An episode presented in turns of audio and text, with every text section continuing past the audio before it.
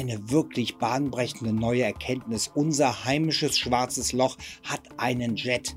Ein unsichtbarer Schwerkraftgigant direkt im Zentrum unserer Milchstraße, das supermassereiche schwarze Loch Sagittarius A Stern. Doch woher kommt seine starke Radioemission? Bislang hatte die Fachwelt einen Jet verneint, doch jetzt konnten erdrückende Hinweise auf einen bisher unerkannten Materiestrom aufgespürt werden. Klicks und Science in Future, der Podcast. Los geht's.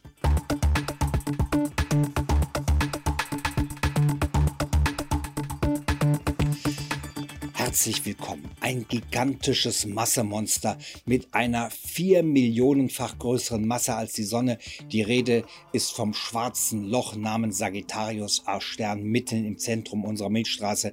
Und diese Masse ist auf engstem Raum zusammengepackt. Ein schwarzes Loch, also das nur 26.000 Lichtjahre von uns entfernt ist. Als supermassereiches schwarzes Loch im Zentrum unserer Milchstraße prägt Sagittarius A Stern die Bewegung aller Gas Gaswolken, Sterne und Sternenströme. Grund dafür seine gewaltige Schwerkraft. Doch eine Frage raubt der Fachwelt den Schlaf. Wie ist die starke Radioemission unseres schwarzen Lochs begründet? Woher kommt sie? Zwei verschiedene Erklärungsmöglichkeiten kommen in Frage. Zum einen könnte es sich um diffuse Strahlung handeln, die von dem Material abgegeben wird, das den Ereignishorizont umkreist. Doch tatsächlich rückt immer mehr die zweite Erklärungsmöglichkeit ins Visier der Wissenschaftlerinnen und Wissenschaftler. Wissenschaftler. Demnach könnte es sich nämlich um einen bisher unerkannten Jet handeln. Ein gerichtetes Bündel starker beschleunigter Strahlung und Teilchen. Das Problem, der diffuse Nebel aus heißem Gas streut die Radiosignale von Sagittarius A Stern. Genauere Beobachtungen werden somit quasi unmöglich. Doch jetzt mehren sich die Hinweise auf einen solchen verräterischen Ausstrom. Laut einer aktuellen Studie hat das schwarze Loch im Zentrum der Milchstraße also tatsächlich doch einen aktiven Jet, einen schwachen, ins All hinausreichenden Stromausstrahlung und Teilchen. Bisher hatte man das lange für unmöglich gehalten.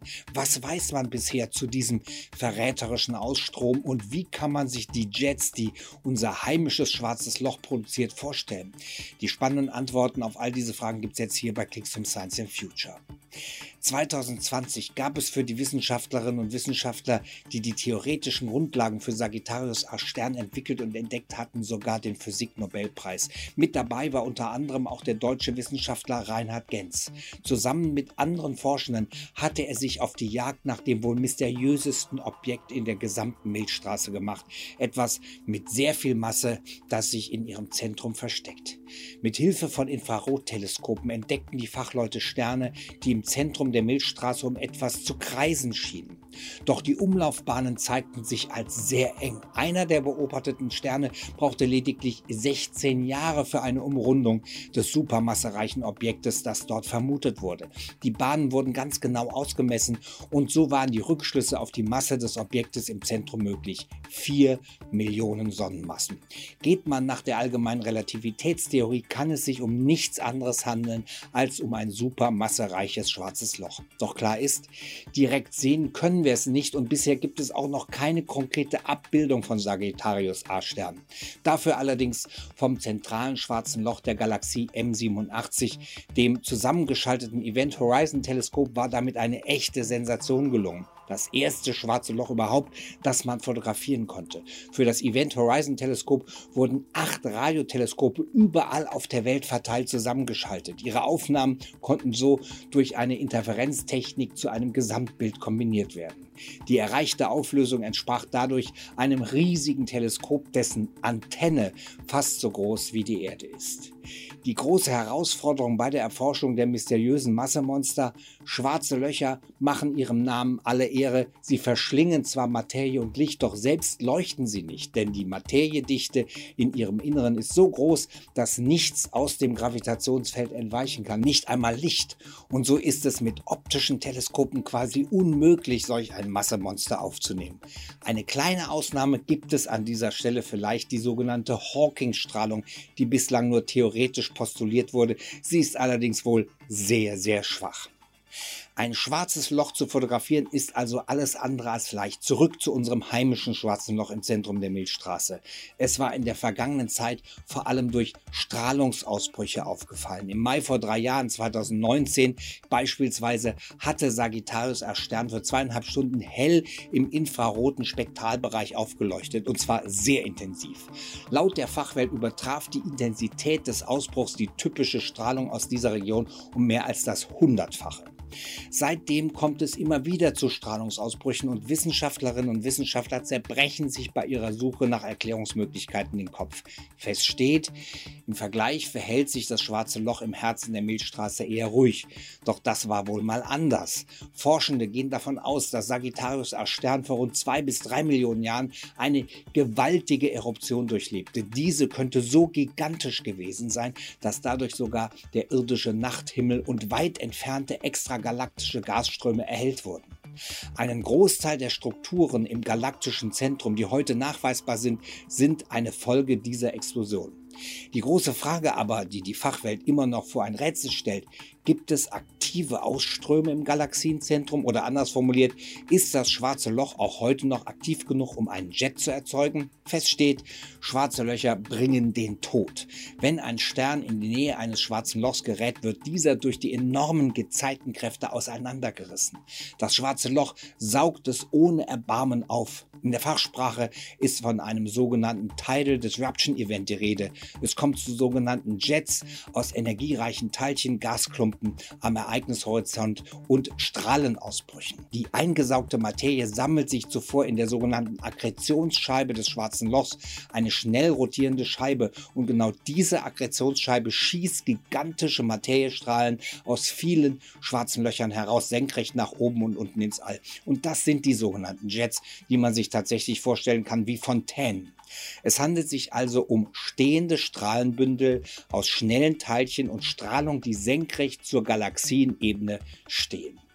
Bei aktiven Galaxienkernen sind solche Jets über Millionen Lichtjahre hinweg sichtbar. Unser heimisches schwarzes Loch dagegen scheint nicht über diese Ausströme zu verfügen. So dachte man jedenfalls bisher. Doch bereits in den vergangenen Jahren gab es immer mehr Hinweise darauf, dass es eben doch so einen Ausstrom geben könnte. Die Daten von Radio- und Röntgenemissionen nahe des galaktischen Zentrums hatten die Existenz eines Jets nahegelegt.